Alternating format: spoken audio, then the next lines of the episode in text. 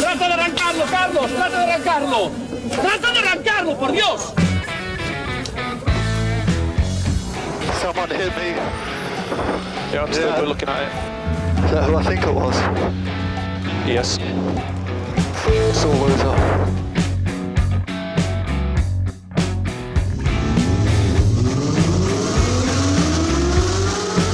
Izquierda buena más ojo corta, se cierra poco. Sasar. Corta, no cortar. Para izquierda rápida. Para derecha buena más, se cierra poco. Para izquierda buena más, se abre. Acaba buena más, se abre. Sasar. Para derecha buena más, no cortar. Para izquierda rápida, ojo, se abre. Para uno. Derecha rápida, ojo con fe. Rápida, ojo con fe. Acaba rápida menos.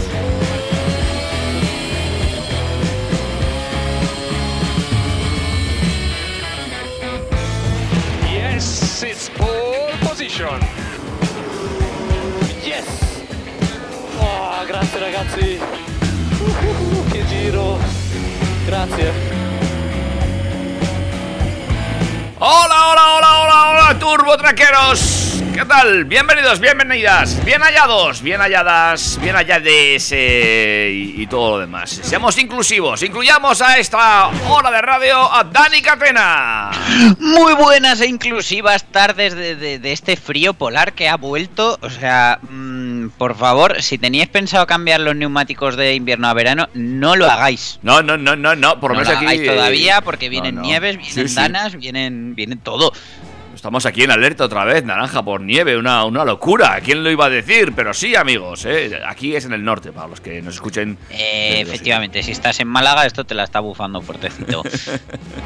Las cosas como son. Pero sí, madre mía, eh, podemos hacer planes, no sé, de ir a esquiar o. Eh, bueno, oye. Así. ah, Por lo menos en Semana Santa se ha, se ha portado bien. Se ha que, portado- oye, ¿qué va a eh, eh, el, el señor Track FM nos dio vacaciones. ¿Qué, qué tal, David? Mm, Has hecho muchas cosas. Hombre, además no solamente nos dio vacaciones, sino es que luego nos forzaron a coger vacaciones porque había fútbol. eh, Pero bueno, es así. Efectivamente, aunque hubiéramos querido, No hubiéramos podido. nos Eh, relegado a la última posición. Que, que, por cierto, pues eh, yo sé que muchos oyentes nuestros están planeando ya su viaje a Sevilla. correcto. Eh, bien, yo he disfrutado de las, de las vacaciones. ¿Tú? Yo bien también, hemos hecho unos cuantos kilómetros. eh, he estado de manitas, le he hecho cosas al coche. ¿Ah, sí? A, ver si- ¿A cuál? Sí, sí, esto, esto, a ver si os los enseño en YouTube. He hecho un par de cambios en el Tesla. ¿Al, al Rayito McQueen? Sí, sí, sí, el Rayo McBatio tiene cosas nuevas. Y eh, esta semana he ido por primera vez al taller. Anda. Y, pero no, no he roto yo nada Ah. eh, montando nada, ni, ni se ha roto ni ha implosionado, como diría algún mecánico TikToker. Eh, no se me ha roto el chasis, no me he quedado mm, con la batería muerta, no ha pasado nada de eso, ¿vale? Eh, me ha estallado una china en el cristal y, y ha habido que cambiar el cristal. No ha habido problema para cambiar el cristal del Tesla, ni nada, ¿no? nada, no, ni han tardado seis meses en traerlo, ni cosas de estas. Muy bien, muy bien, nos alegramos. Oye, eh, de todas formas, hay que tener mucho cuidado con las redes sociales, ¿eh? que no todo lo que dicen es verdad. ¿eh? He conocido esta semana un Dacia con 11 años y 250.000 kilómetros. Ahí lo dejo, ¿eh? y en perfecto estado. ¿eh? Hombre, eh, yo te hago una pregunta, o, o lanzo una pregunta al aire, David. ¿Qué se le puede romper a ese coche? No, no lo sé, pero... Nada, nada, si no tiene nada. Quiero decir, en mi nevera nunca se acaba el Moet Chandon. nunca hay. Claro, claro. No, pero, joder...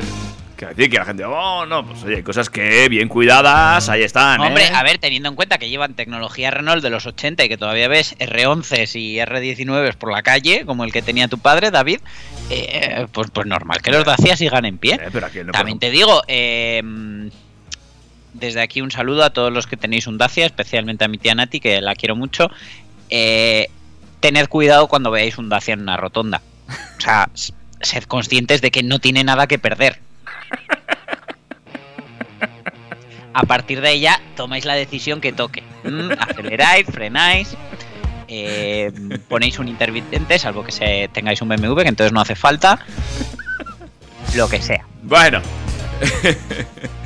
Eh, visto ya... eh, hablemos de cómo la gente que tiene Dacia se puede poner en contacto con nosotros a través de nuestro correo electrógeno. info- No, si tenéis un Dacia, carta y sello. Em, Si tenéis algo más moderno que un Dacia, entonces podéis usar el correo electrónico o las redes sociales. Ahora ya llevan pantallitas los Dacia. Info arroba turbotrack.es. Hombre, lleva en pantallita, no, la tienes que llevar tú de casa.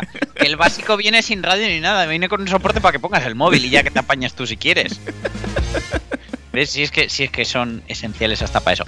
Eso, info arroba turbotrack.es, salvo que tengas un Dacia. Arroba turbotrackfm en Instagram. Estamos también en Facebook, nos puedes buscar ahí, somos los del logo chulísimo. Efectivamente. Y eh, bueno, también tenemos nuestro queridísimo WhatsApp. Ah, sí, el WhatsApp, es verdad, espera, espera, espera, que lo, lo tengo aquí, aquí. 335, me llamo Javier Abad. 125 608 335 125. Qué bonito, venga. Ay, cómo nos gusta, cómo nos gusta. Y nos gusta también eh, empezar a hablar de todo lo que os voy a contar esta semana. Que otra- he intentado dimensionar el contenido a lo que tenemos de programa, pero ya verás tú cómo tenemos que acabar corriendo como siempre. Pero ¿sabéis dónde vamos a empezar? Hombre, no. En la puerta de la DGT. ¿Cómo Y no para está? este programa tan primaveral y con este calor que hace, voy a empezar hablando de alergias y conducción primaveral. Eh, así como de las posibles multas que nos puede traer la DGT por eso. Búscame también para la semana que viene la noticia de cómo sacar una avispa del coche. Qué miedo. Eh, yo me saco yo, o sea, a mí, y ya está. Y, y si hace falta, pues voy a tráfico, pongo el coche a nombre de la avispa, pero yo no vuelvo a entrar. ¿Qué más Em- haremos? Eh, mm, eh, eh, tú sabes que a veces para hacer un selfie no, no- el brazo se nos queda corto o espera que no entra todo el grupo, tal. Bueno, pues, pues basándonos en eso, hoy os voy a contar a qué distancia te hace Pegasus una foto. Perfecto, es una buena noticia para saber hasta qué distancia podemos correr cuando vemos un helicóptero por ahí. También vamos a hablar de ciberataques, todos los que puede sufrir tu coche salvo que sea un Dacia. Venga. Entonces, oye, mira, seguro, ciberataques cero. Eh, seguimos con el bloque tecnológico porque Android Auto estrena actualización y eh, os voy a contar cómo sacarle todo el partido. Muy bien, vamos a ver si se ponen las pilas Android Auto. Por supuesto, como no, ya que la semana pasada no estuvimos, vamos a hablar de las matriculaciones de marzo 2023. ¿Puede ser que empecemos a ver los diodos de luz? Bueno, pues a ver, a ver qué dicen esos datos. Volvemos al tema tecnológico, por decirlo de alguna forma, y a las actualizaciones, porque los que vienen también con actualizaciones son los de Tesla, que, bueno, vienen novedades en software y además también en hardware. A ver. Hemos podido ver algo ya de ver y tocar. Bueno, increíble. Eh, seguimos con cosas que vienen de China. BYD Build Your Dreams, que ya hablamos que bueno, pues acaba de instalar en España, ha firmado acuerdos con tres, cuatro grandes grupos de concesionarios gigantes para, para empezar la comercialización de los coches en Europa. Venían con tres modelos, os voy a hablar del cuarto, que parece ser que sí, que viene a Europa y puede ser la peor pesadilla del MG4. Bueno, se abre el abanico pues, de los coches estos eléctricos. Más cosas. Os contaba que se ha filtrado algo de hardware de Tesla, pero es que también se ha filtrado el ID7, el ID7 de Volkswagen. eh, y solo puedo decir dos palabras ahora mismo. ¡Qué grande! Venga, lo vemos enseguida. Más filtraciones, la verdad que parece que este programa hoy necesita un fontanero y es que eh, se ha filtrado el anti-Mazda MX5. Hoy todos los coches son anti otra cosa. Ajá, bueno, a ver, eh, porque yo estoy enamorado de, de Magda. A ver qué, qué, qué, cómo es ese MX5. Bueno, el, el que le va a competir, porque desde luego no es de Mazda la novedad. Pero eh, seguimos eh, hablando de japoneses porque los que no lo han filtrado lo han presentado ellos por sus propios medios. Han sido los de Lexus, que han querido hacer un coche pues eh, lo más grande y lo más confortable posible. Pero con un detalle. Y es que no es un sub. ¿En serio? Larga vida a todo lo que no sea un sub. Bueno, bueno. Bueno, pues todo eso te lo vamos a contar en apenas unos minutitos antes. Hacemos un break musical. A ver qué me pones hoy, David, que el último programa pusiste el listón muy alto. Eh, a ver si, si me arrancas a bailar en esta tarde de sábado, para los que nos escucháis en el 101.6 de la FM, para los que nos escucháis en trackfm.com y eh, pues lo que sea de vuestro momento vital a los que nos escucháis en podcast, que por cierto, estamos en todas las plataformas. En todas, en todas, amigos y amigas. No tienes más que suscribirte a tu favorita y ahí nos buscas como TurboTrack y estamos al día prácticamente con todos los programas. Y ¿eh? si hay alguna en la que no estamos, que, que no, no, no sucede, o sea, el podcast lo, lo inventamos nosotros, como Benito metió el Gotel en España, nos lo decís para que nos inscribamos y colguemos ahí también los programas. Claro que sí. Amigos y amigas, arrancamos. Turbo, Track.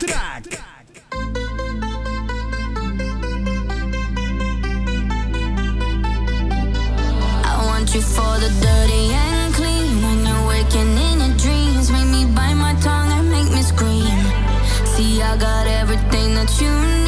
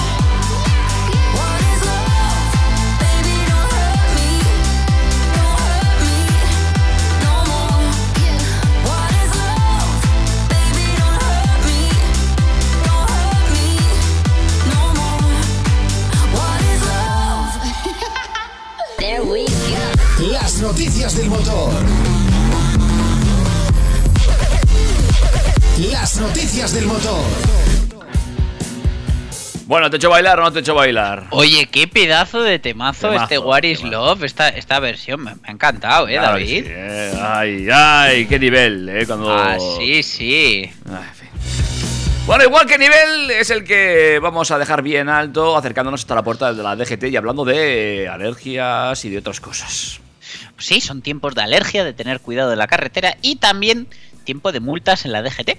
Porque aunque en algunas informaciones de medios digitales y redes sociales se pone el foco en los posibles eh, motivos por los que seamos sancionados económica y, y administrativamente por tomar antihistamínicos, hay algunos detalles que debemos tener en cuenta y que incluso debemos tener temer, perdón, más incluso que las multas. Y es que conducir bajo algunos efectos de la alergia puede ser muy incómodo e incluso peligroso. Mocos, estornudos, tos, ojos llorosos, sueño, son algunos de los efectos que sufrimos los muchos alérgicos que habitamos este país, especialmente ahora en primavera. Di que con este tiempo que hace no, pero después de que haya llovido, como estos días, salen dos rayos de sol y ya pues eh, empieza la morición. Aquí eh, os voy a recopilar una serie de consejos y detalles a tener muy en cuenta para reducir esos riesgos al volante. Es que, bueno, pues con la llegada de la primavera, el buen tiempo y el polen, también hay otro clásico que se mueve por las redes sociales. Habla de antihistamínicos y de la posibilidad de recibir las multas más duras de la DGT, con sanciones económicas de 1.000 euros y 6 puntos menos en el carnet de conducir. En primer lugar, tenemos que aclarar que esta no es una de las multas más duras de la DGT. Pues, eh, por ejemplo, llevar instalado un inhibidor de radar en el coche resta también 6 puntos, pero eh, la multa sube a 6.000 euritos de nada. Y eh, lo segundo que tenemos que tener en cuenta es porque se hable de una multa de 1.000 euros y una retirada de 6 puntos en el carnet de conducir. Y es que quienes hacen referencia a esta sanción se refieren a la multa por positivo en drogas en un control. Si se produce un positivo, este sería el castigo que se nos aplicaría. Y sí que es cierto que algunos medicamentos pueden dar positivo en un control de drogas. y según el listado de automovilistas europeos asociados, eh, así lo confirma. Pero estos falsos positivos se darían en una prueba de orina y no en una prueba de saliva, que es la habitual que se realiza en un control de drogas de la DGT. De estos eh, medicamentos que están en el listado de, de automovilistas europeos asociados, solo uno es un antihistamínico, que es la prometacina. Entonces, ¿qué podemos hacer en caso de que se llegara a dar un falso positivo? Que ya os digo que es muy improbable. Bueno, pues desde la DGT aclaran que algo tan sencillo como demostrar ante los agentes que se nos ha recetado el consumo del medicamento en cuestión sería suficiente. Y si pese a todo la denuncia por positivo siguiera adelante, siempre podríamos recurrir ante los tribunales. ¿Vale? Y pese a que no debemos temer esa posible multa de la DGT por el consumo de antihistamínicos, sí tenemos que tener en cuenta una serie de recomendaciones a la hora de conducir si sufrimos de alergia. Como recoge la DGT, los antihistamínicos son medicamentos que pueden producir somnolencia y alterar nuestros reflejos, por lo que tenemos que tener cuidado al volante. Los medicamentos que pueden producir estos efectos cuentan con un aviso en la caja, y es eh, un cochecito dentro de un triángulo rojo, y están desaconsejados si tenemos que salir a la carretera pese a todo, no está prohibida la conducción eh, por utilizar estos medicamentos. Otra manera de saber qué medicamentos están más o menos desaconsejados a la hora de ponernos al volante es mirar su composición. Los compuestos eh, por dimenhidrinato, que es la biodramina, o doxilamina, la dormidina, son antihistamínicos H1 de primera generación y son los más peligrosos. ¿vale? Así que la biodramina... Eh, si eres pasajero y te mareas, pues te puede ir bien, pero para conducir no, ¿vale? Los antihistamínicos H2, que cuentan con cimetidina, ranitidina y nizatidina, presentan riesgo bajo de somnolencia o fatiga. En caso de sufrir alergias, lo mejor es eh, optar por antihistamínicos H1 de nueva generación, que tienen astemizol, loratadina, evastina, terfenadina, cetiricinas o desloratadina y su efecto sedante es menos potente. Aunque sí que os tengo que decir que yo tomaba loratadina eh, y me iba peor para concentrarme y para conducir que la evastina. Yo he tenido que cambiar de, tratamiento de alergia. Eh, entonces eso, el efecto sedante teóricamente es menos potente que en los casos anteriores y hay que tener en cuenta que los antihistamínicos H1 de primera generación llegan a compararse con tasas de alcohol de entre 0,5 y 0,8 en sangre. Ojito con este dato, no vayáis a usar los antihistamínicos para agarraros un viaje. Yo lo dejo caer.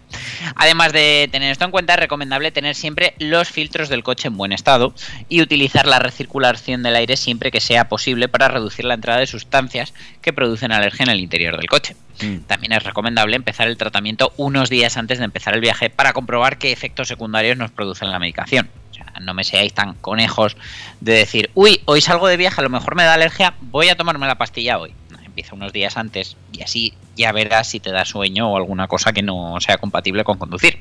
¿Vale?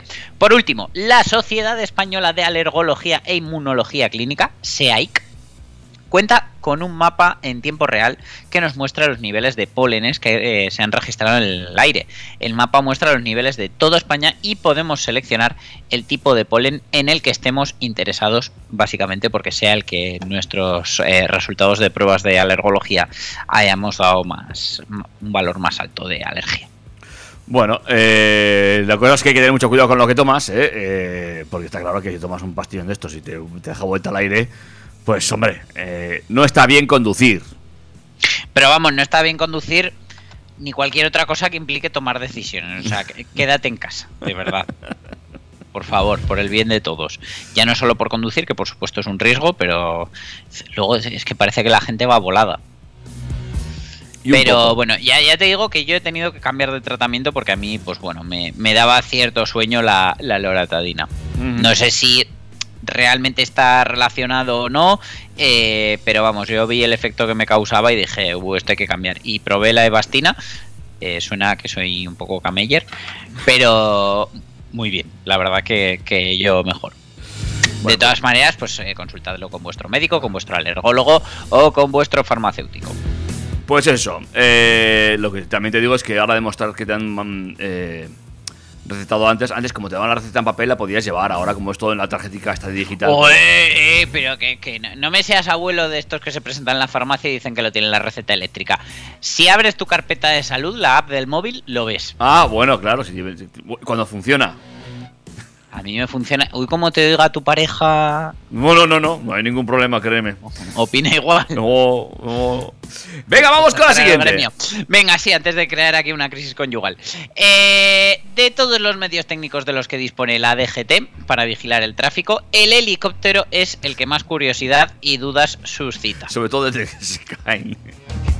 ¡Oh! Ahora hay la mitad de helicópteros. Bueno, eh, vamos a resolver algunas dudas, eh, como por ejemplo, ¿a qué distancia tiene que acercarse Pegasus para poner una multa? Quiero decir, si notas que te está despeinando, pro- probablemente, ¿sabes? Si oyes ya el ta ta ta ta muy alto, pues puede ser que, te esté multando. Pero bueno, antes de continuar hay que hacer un matiz importante, y es que eh, aunque hemos normalizado llamar Pegasus a todos los helicópteros de la DGT, en realidad el nombre es del radar que equipan algunas aeronaves, no todas.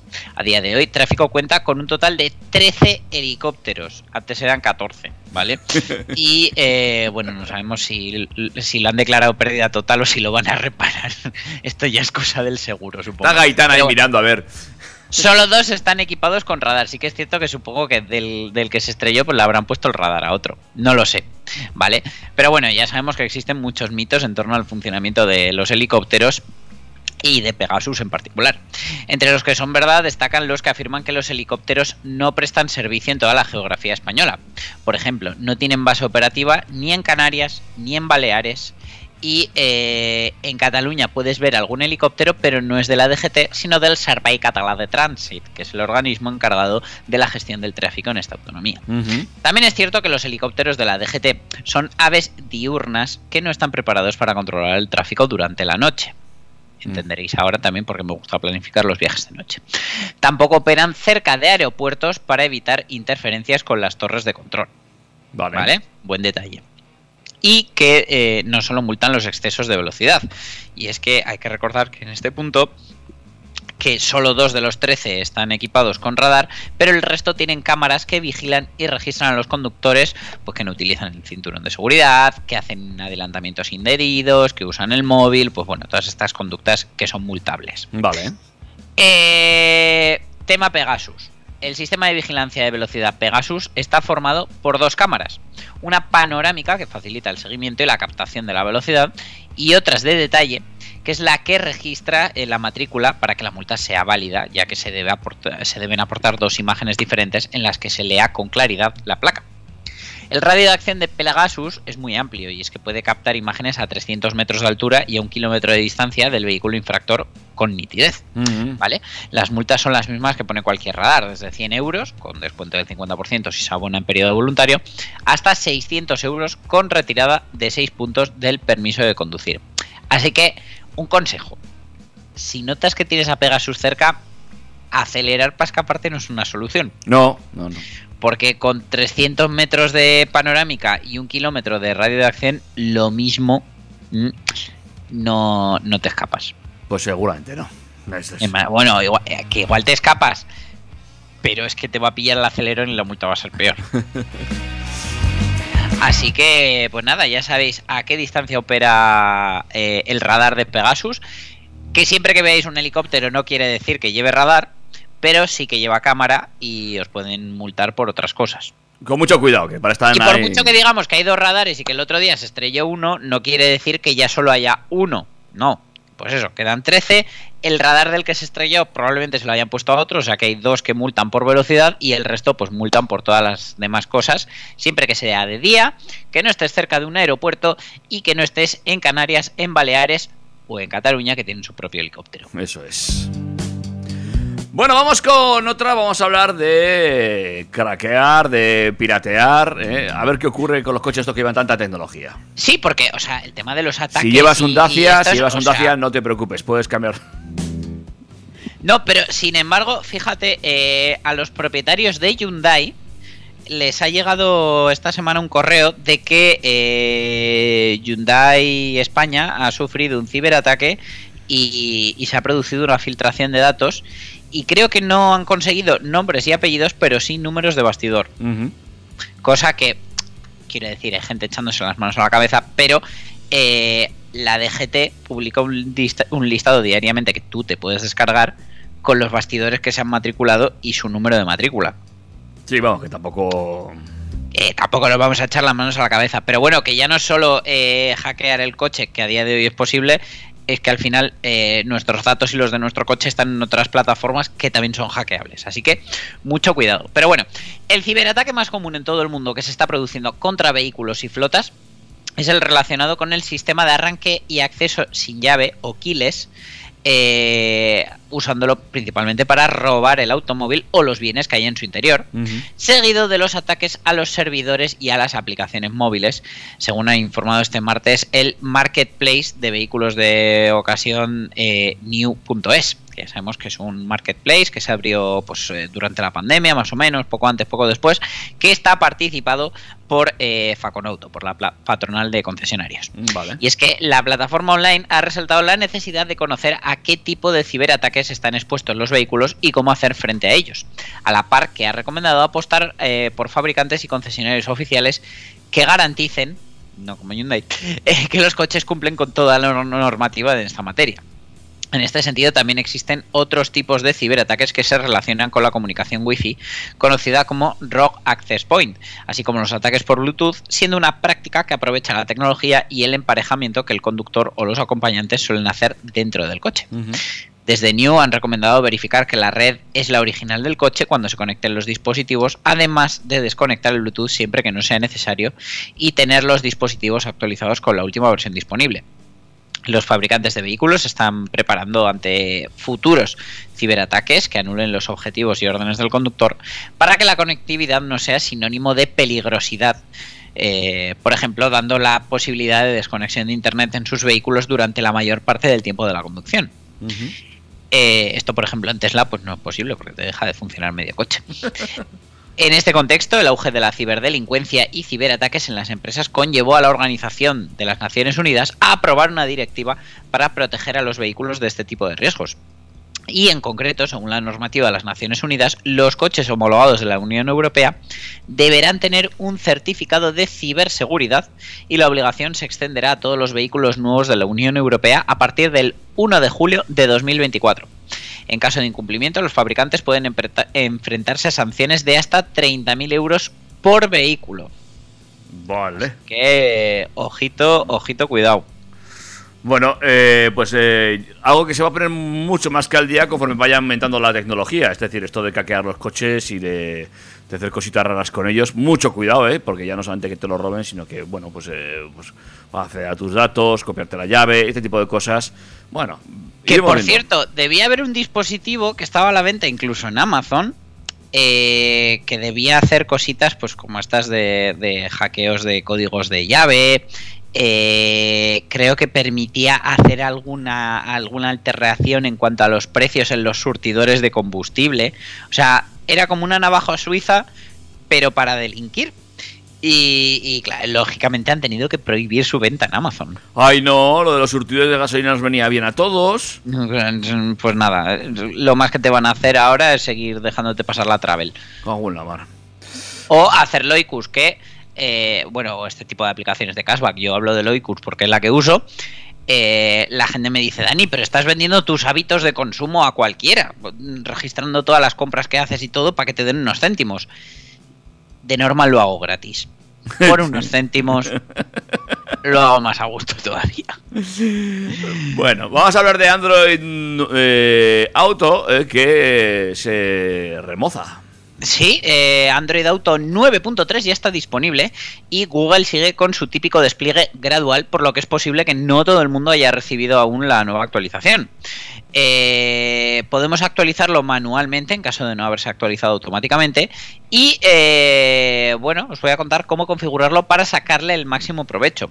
En principio no hay que hacer nada para disfrutar de Android Auto 9.3, eh, pero quien no tenga configurado su smartphone para actualizaciones automáticas, pues tendrá que abrir Google Play, tocar en la foto de nuestro perfil y seleccionar gestionar apps y dispositivo en el menú desplegable.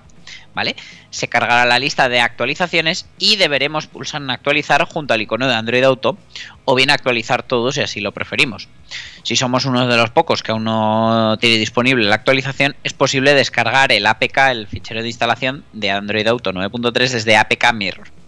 Una vez hecho, eh, abrimos el APK y la nueva versión sus- sustituirá directamente a la antigua, ¿vale? No se guardan amb- ambas versiones. No vais a tener dos Android Auto, es imposible. Como el resto de las actualizaciones de Android Auto, la versión 9.3 eh, no trae cambios masivos, ¿vale? Pero la atención se centra ahora en mejorar el rendimiento de la aplicación y solucionar los problemas más recientes. Una de las principales novedades es la de forzar el modo oscuro, o el diurno incluso, independientemente de si se encienden o no las luces del coche. Porque hay gente que bueno, pues se encuentra más cómoda con, con esos entornos de luz oscura en lugar de, de unos eh, un tono de mapas tan blanco y un entorno así como muy más clarito. Entonces, hasta ahora el modo oscuro de Android se activaba solo al mismo tiempo que se encendían los faros, en teoría de noche y en carretera, es decir, donde no hay alumbrado público. Una pantalla oscura es menos molesta para conducir, pero si alguien desea usar siempre el modo oscuro o el modo diurno por el motivo que sea, ahora puede hacerlo. Para configurarlo no es necesario bajar hasta el coche y conectar el teléfono, ¿vale? Eh, mm, ya que además eh, en la mayoría de smartphones Android Auto como tal está oculto. Lo podemos hacer desde el sofá de casa en el menú Ajustes de nuestro móvil. Abrimos Ajustes y en Buscar Ajustes escribimos Android Auto. A continuación se abrirá el menú de los ajustes de Android Auto. Y eh, para conseguir que las aplicaciones de navegación se ejecute siempre el modo diurno o el oscuro, en el apartado general de Android Auto hay que entrar en modo noche diurno para mapas y seleccionar el que más nos guste. Si deseamos el modo oscuro, eh, pues bueno, eh, si queremos que se aplique a todo Android Auto, habrá que recurrir a las opciones de desarrollador, ¿vale? Que a pesar del nombre, pues cualquiera puede acceder a ello. En la pantalla principal bajamos hasta el apartado versión y dando varios toques seguidos ahí, como si no hubiera mañana, pa, pa, pa, pa, pa, pa, pa, aparecerá un aviso de que estamos activando el modo de desarrollador. Una vez activado el menú desplegable de los tres puntitos de la esquina superior derecha, entramos en el apartado ajustes de desarrolladores, porque ahora después de haber hecho pa, somos desarrollador, vamos a diurno nocturno y seleccionamos la opción que prefiramos, ¿vale? Luego también hay una opción muy interesante que es iniciar música automáticamente. Y es que cuando nos bajamos del coche con el teléfono, la música, emisora o podcast que escuchábamos se interrumpe. Android Auto ofrece la posibilidad de que el streaming se inicie automáticamente cada vez que se conecta a nuestro teléfono, sin tener que ir a abrir eh, Spotify o la aplicación que uses para escuchar nuestro podcast. En la pantalla principal de Android Auto, abajo del todo, activamos iniciar música automáticamente y ya está. Luego, eh, según los teléfonos y los coches, es posible que Android Auto no se active solo cuando conectamos el teléfono al coche y debamos activarlo desde el propio teléfono o desde el menú de infoentretenimiento del coche, ¿vale? Para que se conecte siempre de forma automática y sin acción por nuestra parte, podemos ir a General en el menú principal y activar la opción Iniciar Android Auto con el teléfono bloqueado. No es lo ideal a nivel de seguridad y privacidad, pero la app nos da esa posibilidad, ¿vale? Por último, que bueno, pues puede ser útil tener configurados accesos directos y comandos de voz para funciones habituales, como eh, pues llama a David Zufía, abre el podcast TurboTrack o envía un WhatsApp a Track FM. Para ello es preciso entrar en la app de Android Auto, seleccionar personalizar menús de apps y luego añadir acceso directo al menú de apps, a menú de apps. Entonces, el siguiente paso es eh, seleccionar acción del asistente y escribimos el comando, un texto o nombre para el botón de nuestro atrajo, eh, aprobar comando y si funciona como, eh, tal como nosotros queremos, pues le damos a crear. Una de las funciones que estaba presente en la versión beta era la posibilidad de configurar qué aplicaciones se inician al conectar el teléfono al coche. Sin embargo, en la versión estable, pues esto ya no está disponible. Bueno, pues eh, vemos un montón de novedades en eh, la Android Auto, eh, una aplicación más que útil eh, en cualquier vehículo, sin duda alguna, una de las que más seguramente se estén utilizando. Sin duda, sí. Yo además, bueno, ya no tengo Android Auto ni CarPlay. Eh, pero además hace mucho que no tengo un móvil Android y las últimas imágenes que he visto pues veo que, lo que es la interfaz visual dentro de que se mantiene pues ha evolucionado. Ahora podemos tener eh, pantalla compartida. Para estas pantallas tan gigantes que hacen en algunos coches pues el mapa y, la reproducción de música o incluso la aplicación del tiempo que me ha gustado bastante. Así que bueno pues eh, sigue creciendo y supongo que además pues se va nutriendo también de todo lo que se va desarrollando de Google Automotive del sistema operativo que ya usan coches como Volvo, Polestar o los últimos Renault. Bueno, amigos y amigas, enseguida seguimos hablando de matriculaciones, pero antes hacemos una pausa, ¿no? Porque esto de los números va a ser gordo. Va a ser gordo, eh, prepárate, que vienen curvas y eh, vamos a ver todas eh, las matrículas, todas las operaciones de compraventa que se han hecho en España de coches nuevos. Amigos, amigas, enseguida seguimos con más cositas aquí en la sintonía del 101.6 en el podcast en TurboTrack.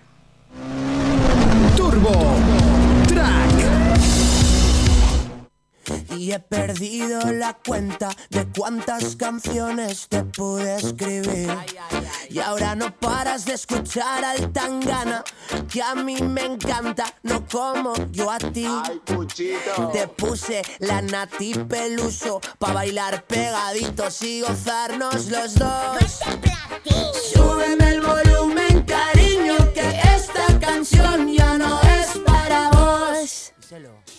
que me digas vida, todo lo que es mentira y ser yo quien pasa de ti, mi amor. Que no me llames más, déjame un poco en paz. Me echo las uñas solo pa' fardar. Y ahora con dinero y un poco de fama, vienes arrastrándote que yo soy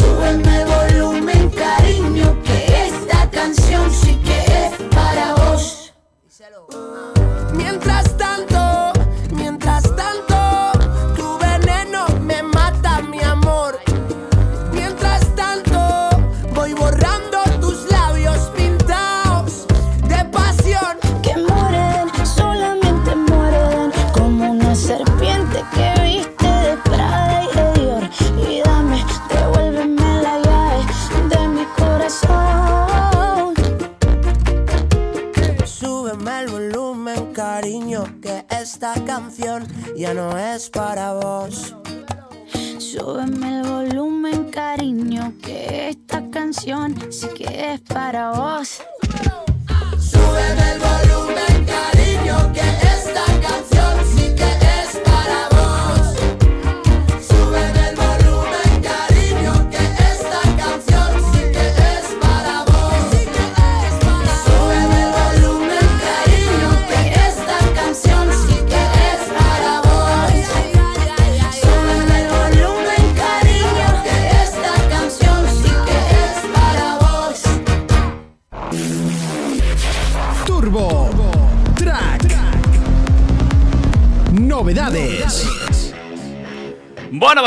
Con los números, vamos ya con las matriculaciones del pasado mes de marzo, que, bueno, hay de todo, buenas Sí, sí, sí, pero bueno, las líneas generales van un poco como, como esta canción, súbeme el volumen, que por cierto, es que me he tirado toda la Semana Santa escuchándola. Mi hijo ya se la sabe. Muy bien, muy bien. Pero bueno. el karaoke. Ya sabemos, ya sabemos eh, por qué pueden haber mejorado estos resultados de- del mes de marzo, que pues eso ya os adelantamos, ya os hacemos spoiler, que han subido un 66%. Que no está nada Ah. mal. que no es ninguna broma. Desde luego es por la mejora en la cadena logística y en la producción de vehículos, que ha permitido dar eh, salida pues, a esa bolsa de pedidos acumulados de meses atrás. Y el resultado ha sido un incremento en las ventas de turismo y todoterreno, como os decía, de un 66,1% comparado con el mismo mes del año pasado. En total se han matriculado 99.524 unidades, lo que permite cerrar el primer trimestre del año con un incremento del 44,5% y un total de 237.563 unidades. En lo que va de año, las matriculaciones ya encadenan tres meses en positivo, eh, según datos de la Asociación de Fabricantes ANFAC, concesionarios Faconauto y vendedores Gambam. Donde más se ha notado el incremento de las ventas pues como no podía ser de otra manera, justo antes de un periodo vacacional, ha sido en el canal de alquiladores y empresas, que es donde había más pedidos acumulados. Las matriculaciones precedentes de Rentacar han crecido un, atento, 269,4%, con 24.807 ventas, mientras que las empresas aumentan un 44,8%, con 38.656 unidades. Han subido también los particulares, como no. eh, de hecho, es que han subido un 36%, que no está nada mal, pero claro. eh, pues no representan tanta subida como, como el resto de canales. Han matriculado 36.000 coches en marzo, 36.061 para particulares. Y estas matriculaciones pues todavía son un 20% menos que antes de la pandemia. Por marcas, pues Toyota sigue líder, lleva 8.083 coches matriculados a, a 31 de marzo, un puesto que ocupa desde que comenzó el año. Le acompaña Peugeot, muy seguidito de cerca, con 8.016 coches, y sería la medalla de bronce para SEAT, con 7.594 coches. Eh, le siguen en el ranking del top 10, pues Kia, Hyundai, Volkswagen, Renault, Citroën, Mercedes y Opel. Eh, ¿En qué mundo íbamos a pensar que, que Mercedes iba a matricular más coches que Opel? Pero Ya bueno. te digo. En cuanto a los modelos más vendidos, destaca en primer lugar el Seat Arona con 3.324 unidades. Este suburbano escala del segundo puesto de febrero, quitando el liderazgo al Dacia Sandero. Ya sabemos que bueno que no se puede hackear. Un puesto que también logró en enero. Curiosamente en marzo baja a la posición séptima eh, este Dacia Sandero. En segundo y tercer puesto eh, aparecen el Toyota CHR y el Opel Corsa. Eh, buena noticia porque hacía mucho que no veía yo un Opel tan arriba en ventas. Y, y- y es que lo del Toyota CHR, o sea, me sigue pareciendo increíble. Como un coche que para mí está ya tan gastado y tan desfasado y tan necesitado de un cambio. Y, y sigue ahí en el top 10. Pero bueno, al final, pues bueno, entiendo que tiene una buena oferta y que nos gusta más a los españoles que una buena oferta. Le siguen el Peugeot 2008, el Hyundai Tucson, el Nissan Qashqai, el Dacia Sandero, el Kia Sportage, el Seat Ateca y el Fiat 500. Eh, por segmentos, pues bueno, en marzo todos los segmentos han cerrado en positivo. Los sub-premium han crecido un 133%, los monovolúmenes grandes un 102%, cosa que tampoco era muy complicada porque con 300 coches que venden, pues, pues normal que crezcan un 100%. Las berlinas grandes también han crecido por una barbaridad, que son los que se estaban muriendo y mira, han crecido un 87,8%. Y los submedios, que es el segmento más vendido, pues fíjate, este crece un 82%, pero ya no hablamos de 300 unidades como en los monovolúmenes, hablamos de 31.000, casi 32.000. Los submedios junto a los subpequeños pues acumulan el 54% de las matriculaciones en marzo. Si miramos por tecnología, pues eh, los gasolinas representan el 45,2% de las ventas, el diésel apenas llega al 14, un 13,9%, y energías alternativas tienen un 40,9%. Eh, las ventas de los últimos de energías alternativas pues han subido un 71%. Eh, crecen los híbridos enchufables, que ya suponen casi un 6% de la cuota, y eh, los eléctricos están ya en más del 4% cosa que desde luego es muy muy positiva. Las emisiones medias de CO2 de los turismos se quedan en 119,8 gramos de CO2 por kilómetro, un 0,28% inferior que la media de emisiones de los turismos nuevos vendidos en el mismo mes de 2022. Eh, pues bueno, desde luego las noticias son buenas. eh, este arranque de año, pues eh, está muy bien.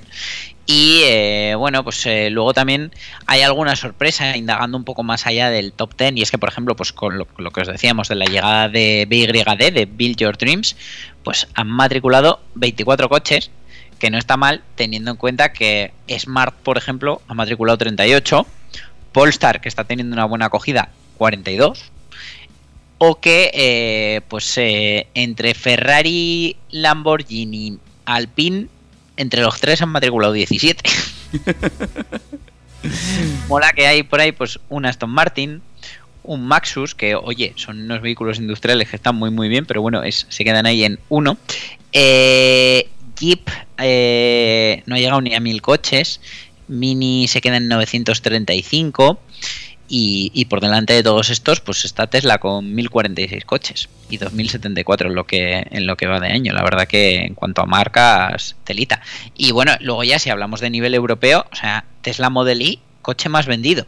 O sea, ya no, no a particulares, no, el eléctrico más vendido, no, no, el coche más vendido de Europa. Vale. O sea, aquí hay que ir viendo lo que viene porque porque nos vamos a poner las pilas todos. Y hablando de ponerse las pilas, vamos a, a conocer un poco más de BYD. Eh, no, todavía no. Ah, no, todavía no. No, no, ahora es- pues eh, yo prefería hablaros de Tesla, pero lo que tú Ah, vale, pues que lo tendré- lo- me lo habré saltado, perdone usted. Venga, pues hablemos de Tesla. También vamos de hablar de pilas. Que, bueno, siempre os he dicho que uno de los grandes atractivos es su constante evolución y la mejora de su sistema operativo. Y es que no es que te compres el coche y si quieres mejoras, pues dentro de cuatro años lo cambias por el modelo nuevo, ¿no? Es que tu coche se va actualizando dentro de lo que su hardware y su software permite, pero siempre vamos recibiendo actualizaciones y vamos recibiendo novedades de equipamiento y funcionalidad. Son pioneros en estas actualizaciones remotas y toda la industria está empezando a copiar su formato de, de actualizaciones OTA, over the air. Sin embargo, eh, pues los norteamericanos actúan más deprisa que el resto y las mejores se suceden rápidamente una tras otra. Y tras haber realizado cambios profundos en todo el sistema, los ingenieros ultiman los preparativos de una de las actualizaciones más esperadas, la versión 2023-12, que ya está en fase de pruebas y algunas de sus novedades más importantes ya se han desvelado. Y es que Tesla Scope es una fuente fiable y habitual en todo el universo Tesla y a través de sus canales en redes sociales informan antes de tiempo sobre todo lo relacionado con la compañía del Tito Elon. En esta ocasión, la filtración permite conocer los nuevos detalles de la última versión de este sistema operativo que gestiona los coches de la marca. Lo primero que hay que destacar es que todo apunta a que dichas mejoras se centran principalmente en perfeccionar la interfaz de usuario, así como el control de muchas de las funciones. La nueva interfaz de usuario ahora va a ofrecer dos tamaños de fuente. Esto va a venir genial para cuando yo le deje el coche a mi padre. Y es que puedes usar la estándar que tiene ahora u otra más grande para facilitar la lectura y el manejo por parte de los usuarios eh, formato topo que no ven. Además, la actualización incluye una ingeniosa función de búsqueda en el menú de configuración y control, y es que permite acceder a los mandos y realizar cambios con mucha más facilidad. Pues bueno, al final en opciones del móvil hace tiempo ya que pusieron un buscador, pues esto también era ya necesitado. Eh, es positivo ya que el conductor no va a tener que retirar tanto tiempo la vista de la carretera, aunque este tipo de operaciones se deben hacer con el coche parado. Además, eh, están mejorando el sistema de puntos de interés metiendo imágenes e incluso acceso a reseñas. Entonces, por ejemplo, pues eh, podremos obtener una vista previa del destino antes de llegar allí y, y veremos fotos, pues por ejemplo, cuando busquemos un cargador o cosas de estas. La verdad que está muy bien.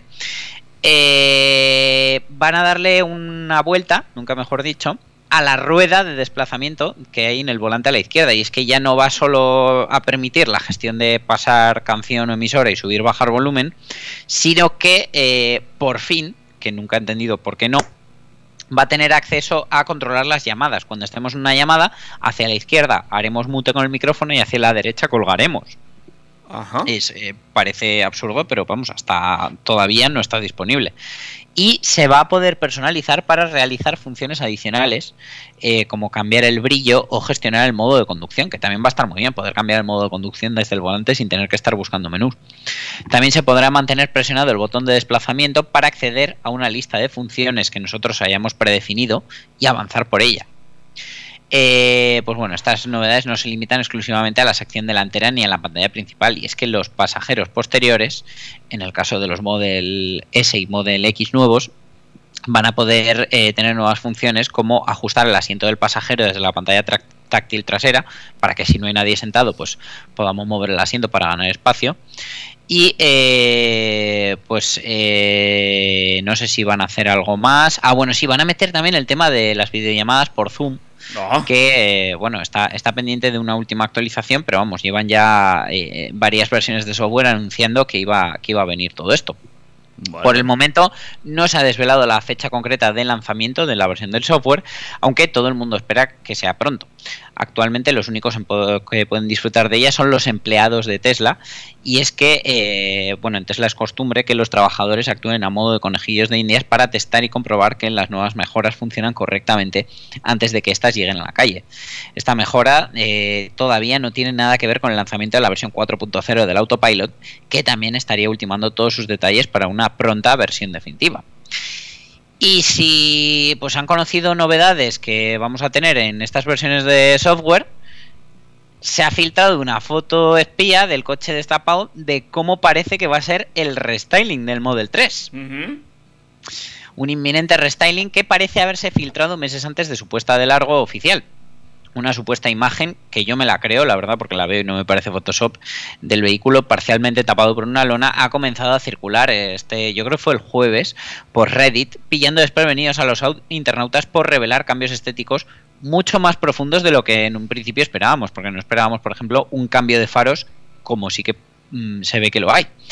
Eh, la gente todavía no está eh, convencida del todo de que sea un coche de pruebas o que sea un Photoshop. Yo creo que sí que es real eh, y que tampoco es un kit de carrocería de un tercero ni nada así.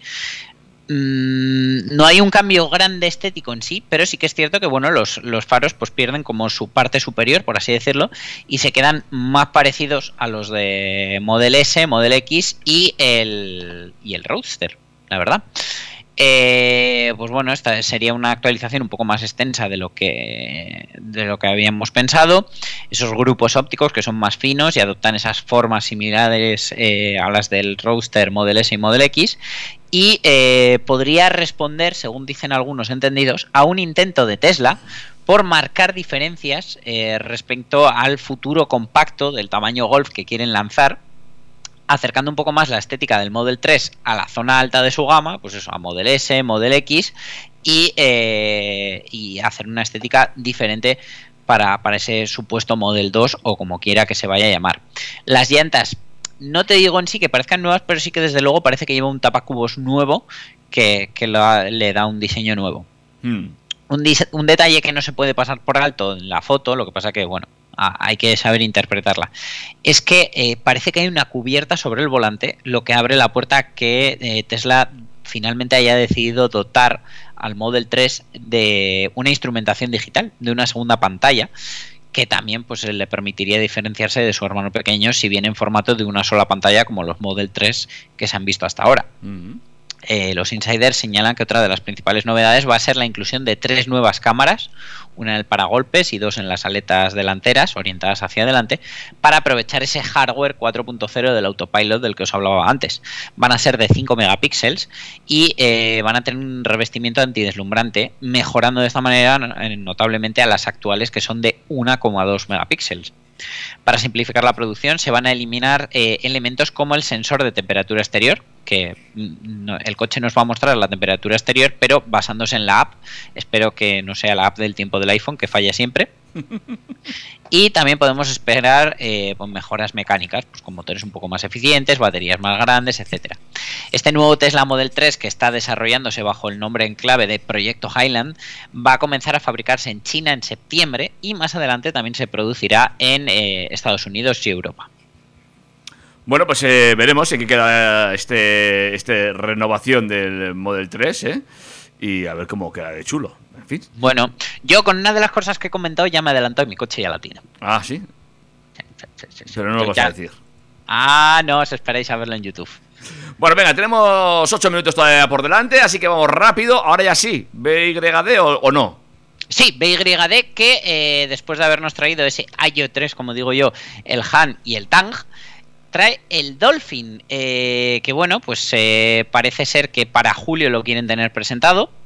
Es un coche compacto de 4 metros 29, basado en la misma plataforma que el Lato 3, con batería de litio ferrofosfato de, mm, de 60 kilovatios hora, homologando 420 kilómetros de autonomía y 200 caballos de potencia.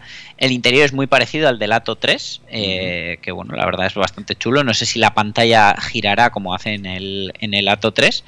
Y bueno, pues eh, parece ser que esperan sacarlo por unos 30.000 euros antes de ayudas, que lo podrían dejar pues en esa misma barrera de los 20.000 después de Plan Moves y otras historias, como le pasa al MG4. Así que bueno, en diseño a mí me gusta un poco menos, al menos en foto, que, que el MG4, porque la verdad pues me parece más un coche de los 90 que otra cosa. Sí, sí, te iba a decir yo. Pero bueno, tener un coche que después de ayuda se quede en menos de 20.000 euros con una autonomía de 400 kilómetros eh, no es ninguna tontería. No, eso es verdad. Es verdad, ¿eh? Eh, En cuanto a autonomía, bien, el diseño igual, lo que dices tú, se ve un poco anticuado ya de salida. También puede ser el color de la foto que han elegido, ¿eh? Que ese color crema... Sí, es- sí, sí, sí, ese color leche cortada. Eso, no, tampoco tenía que convencerme. Ay, bueno, eh, seguimos. Volkswagen ID7 eh, se presenta el 17 de abril, ya os lo dije. Sé que la semana que viene ya hablaremos de detalles definitivos, pero se ha filtrado en China. Eh, no sé, no sé si lo que se ha filtrado es una versión específica para el mercado asiático o va a ser la misma global. Yo creo que va a ser la misma global. Y lo que nos ha sorprendido, porque eh, se ha filtrado por información de, de la oficina de patentes, como siempre, es que es mucho más grande de lo que esperábamos. O sea, Es- es- no- es- es nos, prometían, nos prometían que el ID7, eh, el ID7 iba a ser pues tamaño Passat de 470, 475 y estamos hablando de 485. O sea, es un coche terriblemente grande que pasa de los 2000 kilos. Con lo cual, mm, yo no sé cómo lo van a hacer para tener una autonomía decente eh, a buen precio, porque está claro que esto necesita una batería más grande que el Titanic. Así que la verdad me lleva un poco chasco, porque pues eso, yo esperaba una alternativa real al Model 3 y, y- una versión eléctrica del Passat, que siempre ha sido mi coche, y sin embargo, pues eso, nos encontramos con un coche terriblemente grande, así que bueno, espero que Skoda saque una versión más pequeña. Sí que prometen autonomías cercanas a los 700 kilómetros, pero vamos, mm, entiendo que es porque han hecho el coche tan grande que ahí en esos bajos cabe una batería más grande que, que el Camp Nou. Pues sí, sí, eso te voy a decir yo. Es que ahí cabe una batería, vamos, impresionante. Es, vamos. De 120 kilovatios hora. Claro, también así Terrible. costará. Supongo, eh, no sé, no sé. La verdad que no, no me esperaba yo este movimiento por parte de Volkswagen. Yo esperaba algo más compacto. Y lo mismo me ha pasado con, con el sucesor de- del mítico MGTF, que es que había un chico en mi instituto que tenía uno y la verdad que el coche me encantaba, ese biplaza descapotable de, de MG. Ah, sí, que desde los 90, bueno, pues el Cyberster viene para sustituirlo. Aquí a Europa solo va a llegar en versión eléctrica, sí que en otros mercados va a haber versión de combustión. El coche es muy bonito, es muy chulo. Eh, espero que siga la política de tecnología y precios que está siguiendo MG, porque, bueno, me parece un acierto, pero sí que es cierto que es muy largo. O sea, hablamos de que eh, el, el, Mazda MX5 no llega a 4 metros, mide 3,91. Un BMW Z4 son 4,32 y ya se ve considerablemente más grande. Y es que este mide 4,53. Es terrible. Eh, también va a ser pesado. eh, la versión de acceso van a ser en 1850 kilos. Y bueno, pues la verdad que a mí el coche me prometía mucho, pero de verdad, ¿por qué lo han hecho tan grande? Pues para meter la batería, para que tenga esa autonomía que, que homologarán. Bueno, no obstante, eh, sabemos que va a ser un coche que va a ser divertido, por lo menos lo va, lo va a tratar, porque va a tener 314 caballos en la versión más básica y eh, podría tener una versión de tracción total con dos motores que superará los 500 caballos acelerando de 0 a 100 en unos 3 segundos. O sea que, que se presenta un buen cacharro. Y ya por último, por no agotar esos 8 minutos, eh, ya sabemos que aquí los monovolúmenes grandes están muertos, pero sin embargo, en mercados como China, pues siguen teniendo mucho tirón. Y Bueno. Lexus se ha decidido a sacar un monovolumen gigante eh, que lo va a presentar en el Salón de Shanghái, que eh, abre sus puertas la semana que viene. Así que la semana que viene probablemente os podamos contar más, pero me ha sorprendido mucho que, que esas primeras imágenes, ese teaser que ha dado Lexus, se vea que es, que es un monovolumen y que es grande. Al oro, ¿eh? Porque yo creo que esto de los monovolúmenes de, de, borrados del mapa ha sido un error por parte de las marcas y algunas ya están reculando. Ahí está Hyundai con alguno y bueno. Hay familias que aún necesitan estos coches y cada vez hay, hay más familias, ¿eh? Muy al oro. A ver, y, y si nos ponemos a electrificar todo, que tiene que tener altura, que tienen que ser coches grandes y tal, bueno, pues, pues eh, me parece que sigue siendo un formato que, que todavía podemos aprovechar, que no hace falta tirarlo a la basura, porque son muy prácticos, entre otras cosas. Pues muy bien, Dani, así de rápido hemos acabado esta segunda parte de Turbo Track. Y es que, claro, nos liamos en la primera a hablar de nuestras mierdas y se nos va, se nos va. Da igual, eso para los que solo nos escuchan 10 o 15 minutos. Con eso se quedan. Claro que sí. Lo interesante para el final siempre. Cuídate mucho. Un abrazo, David. Un abrazo, oyentes. Nos Mm, oímos. Eso es la próxima semana, más y mejor, aquí en Turbo Track. Chao, chao. Adiós. Macho, yo no sé tú, pero yo me lo he pasado muy bien, macho.